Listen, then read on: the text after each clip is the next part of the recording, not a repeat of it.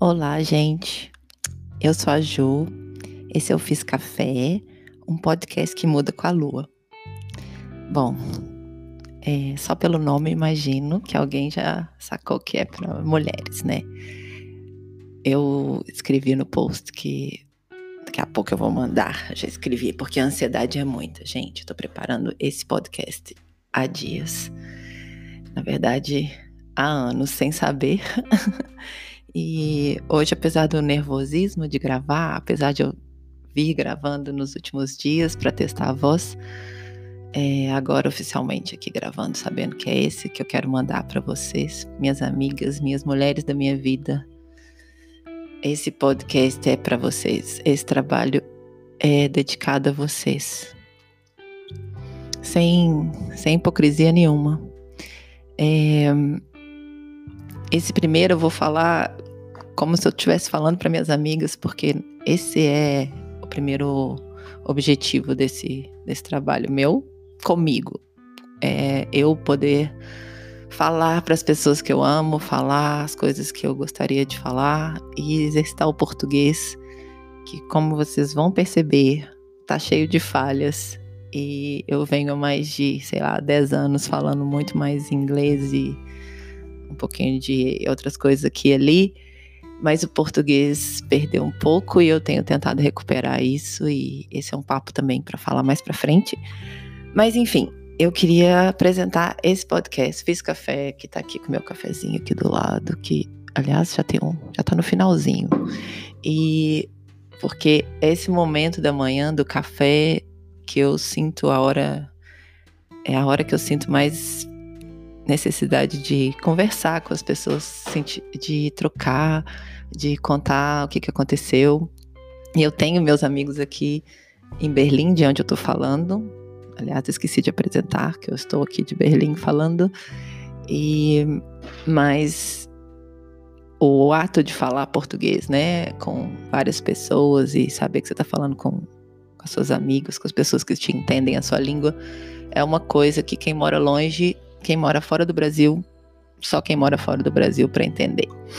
Mas enfim, então eu fiz esse podcast, esse fiz café. Hoje, o primeiro episódio, eu vou falar é, sobre validação feminina. Para falar desse, desse assunto, eu tenho que voltar até de novo na criação desse podcast, porque eu, nos últimos anos, me envolvi com alguns projetos e mas a coisa que eu mais fiz nesses últimos 15 anos da minha vida, eu acho que foi estudar. e recentemente eu eu comecei a fazer um curso algumas semanas atrás, um curso de sobre vozes femininas na Idade Média, ali entre os anos 500 e os anos 1500, um período super complicado né, na nossa história. E eu achei tantas histórias de mulheres maravilhosas e as coisas foram se juntando na minha cabeça até chegar aqui nessa ideia de passar e trocar e aprender e ouvir e, e, e ser uma dessas vozes. É, me deu vergonha, me deu vergonha vendo as histórias das mulheres, a dificuldade com que elas viveram e saber que é, podia estar tá falando mais. a gente não só falando, falando aqui no podcast ou falando em qualquer lugar, mas o fato da gente ser mulher, a gente tem que falar mais sobre isso. Porque já faz tempo que a coisa tá injusta, né? E a gente precisa balancear eu acredito muito que o caminho é o caminho do meio, a gente achar o equilíbrio homens e mulheres. Então, eu vou começar contando uma história hoje para falar de validação feminina, da importância da validação feminina. Eu vou começar contando a história de uma mulher que viveu em 1300, nasceu em 1373. Ela chama Marjorie Kempe ela é da Inglaterra e ela é considerada a primeira mulher ou a primeira pessoa que deixou uma autobiografia escrita em língua inglesa. Então vamos situar ali um pouquinho. Gente, estamos falando de 1373. Era uma época ainda muito escura em todos os sentidos é, literais, de não ter eletricidade, de não ter informação, de a, a, a, as verdades e as informações eram totalmente dominadas pelos homens e a mulher, mais do que ninguém, vivia numa escuridão é, muito grande, com algumas exceções. E essas exceções é que ajudaram no processo. Essas exceções é que fizeram as mulheres que estavam tão no escuro conseguir seguir em frente em momentos dificílimos. Então, eu voltando aqui um pouquinho, antes de continuar, voltando para o nosso presente, em 2020, a gente está vivendo um período tão difícil e ao mesmo tempo tão que faz a gente questionar tanto, tanta coisa. E quando a gente estuda a história, a gente vê que existiram, existiram momentos na história em que é, muitos momentos em que as coisas estão dessa forma para todo mundo, no mundo numa forma mais globalizada, com pestes, com guerras, com eventos é, naturais. Então essa, isso que a gente está passando agora não é uma coisa que nunca aconteceu. Nunca aconteceu para nossa geração, né? Já aconteceu para para outras gerações. E elas deixaram é, migalhas de, de, de, como fala? Aí mais um momento que a, o português vai embora. Deixaram rastros para gente no caminho né? Essas mulheres e abriram caminho para gente. Então a Marjorie, ela era uma mulher que não se tem, assim, nós não temos é, toda a informação que a gente gostaria de ter sobre ela. Então eu estudei bastante, mas o que a gente sabe realmente é o seguinte: ela era uma mulher que casou com um homem que era de uma situação muito boa, filho de um prefeito da cidade, e provavelmente eles tinham uma história em que ele se colocou de uma maneira mais igual a ela do que o que acontecia na época, porque essa mulher, ela teve 14 filhos com esse cara, mas ela conseguiu nesse nesse cenário tão escuro e tendo 14 filhos, ela ainda conseguiu achar um jeito de se expressar e de colocar aquilo que ela achava que que existia. Ela, ela era uma visionária, por quê? Porque ela tinha visões desde o primeiro filho que ela teve. Ela teve uma crise de oito meses após o primeiro parto. E durante esses oito meses ela delirava, ela tinha visões, ela tava, estava numa condição, uma condição muito é, como, entre a insanidade e aquilo que ela considerava um certo êxtase.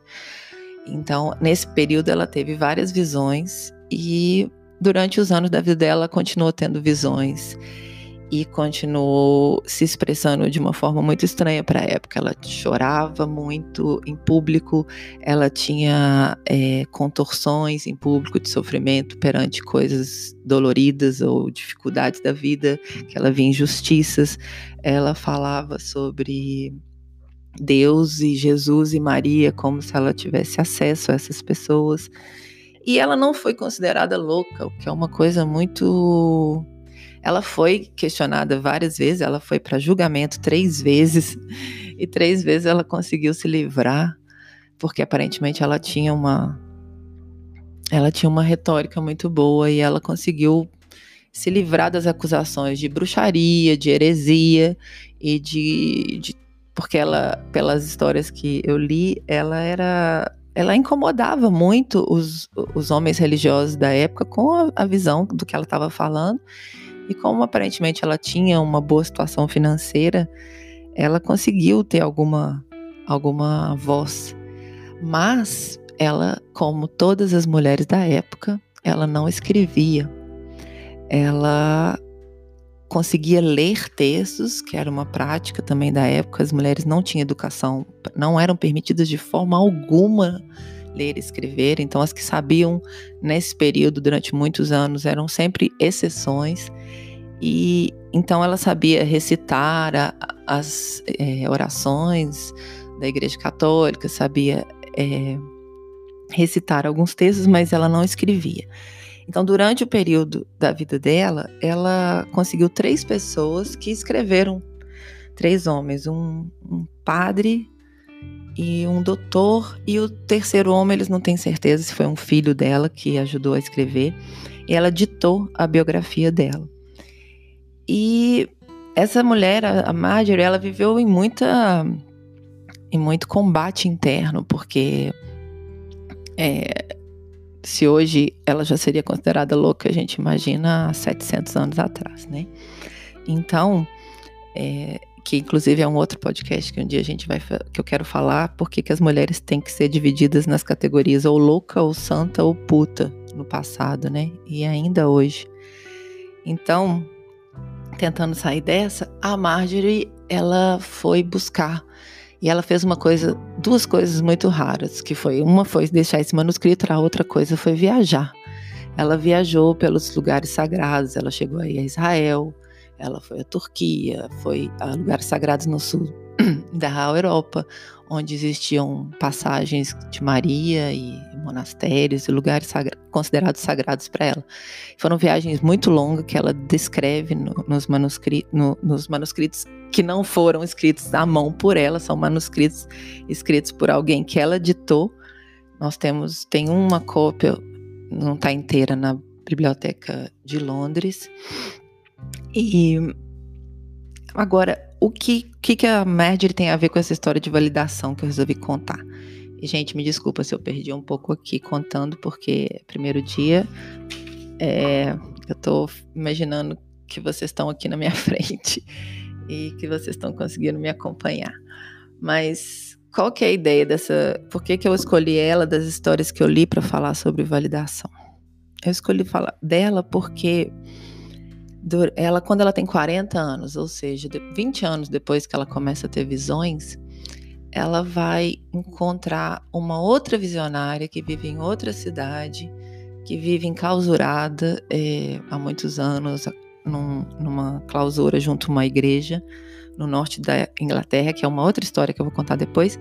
E só quando ela vai visitar essa mulher 20 anos depois é que ela e que essa mulher fala para ela algumas coisas, e elas conversam, e ela se sente uma pessoa que tem alguém, que tem algum é, alguém que consegue relacionar com aquilo que ela está falando no mesmo nível, e ela dá alguns conselhos para ela e ela chama Juliana por coincidência, Juliana de Norwich.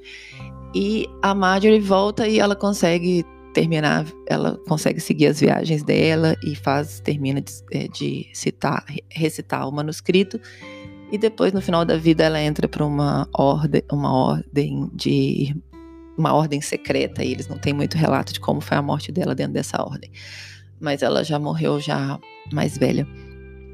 Então é isso, assim, a pessoa, ela passou, né, durante 20 anos se considerando é, uma louca, e era uma pessoa, na verdade, que abriu durante 600 anos depois, eles acham esses manuscritos e em 1900 e pouco começam a, a, ler sobre ela e várias mulheres no, na Inglaterra, na Europa e no mundo começam a ler sobre ela e a história dela abre um monte de caminhos. Mas ela precisou dessa validação, né? É, mesmo tendo o marido que ajudava, mesmo tendo é, de alguma forma conseguido ser diferente das outras mulheres, ela não conseguiu sentir que isso era real até que uma outra foi lá e falou de alguma forma vai e, e é claro a minha relação aqui não só para mim que tenho amigas maravilhosas e amigas mulheres e, e, e família que me apoiam e que me dão validação para muitas coisas, mas eu sei que nesse período de isolamento, é, a gente acha que está validando às vezes as pessoas porque a gente deseja o bem para elas, mas a gente esquece quanto que é importante a gente realmente às vezes ir lá e validar, né? Então eu fiz uma listinha aqui rapidinha de como essa validação, como que essa como a gente pode ficar mais forte simplesmente usando essa rede de amor das pessoas que já já são as nossas pessoas, já são as pessoas que a gente conhece, são às vezes uma, duas, três pessoas, pessoas mais sortudas têm outro, mais pessoas, mas às vezes é uma frase, é um comentário, é uma é um comentário, um, um ligeiro uma ligeira fala que vai validar alguém como uma boa mãe, vai validar como suficiente, dona de casa, vai te validar como ser humano, vai te validar como filha, como amiga, vai te validar como esposa, como companheira, é, e vai te validar como aquilo que você puder contribuir, porque só quando a gente sente que a gente é alguma coisa, a gente acredita, talvez que a gente possa ajudar alguém, né? Então, essa troca, eu, eu gostaria de falar, de agradecer as mulheres que me apoiaram e me validaram nesses últimos anos e gostaria de é, oferecer essa validação a todas as mulheres que têm seus projetos, seus filhos, seus sonhos, suas lutas, suas é, dores, seus choros, suas crises, que vocês se sintam validadas porque validadas, porque nós merecemos. Nossa luta é super válida e ela não é de hoje. Eu prometi para mim que não ia passar de 15 minutos. Então, gente, obrigada. É, comentem depois, manda pergunta, me fala alguma coisa que eu falei que não foi legal, qualquer coisa, mas vamos trocar, vamos trocar para isso aqui render, para ser bom para mais pessoas. Quem sabe a gente pode usar essas histórias do passado. Eu tenho várias histórias legais para contar para ajudar a gente a seguir em frente. Bom dia, boa segunda para todo mundo. Força aí e tamo junto, muita luz.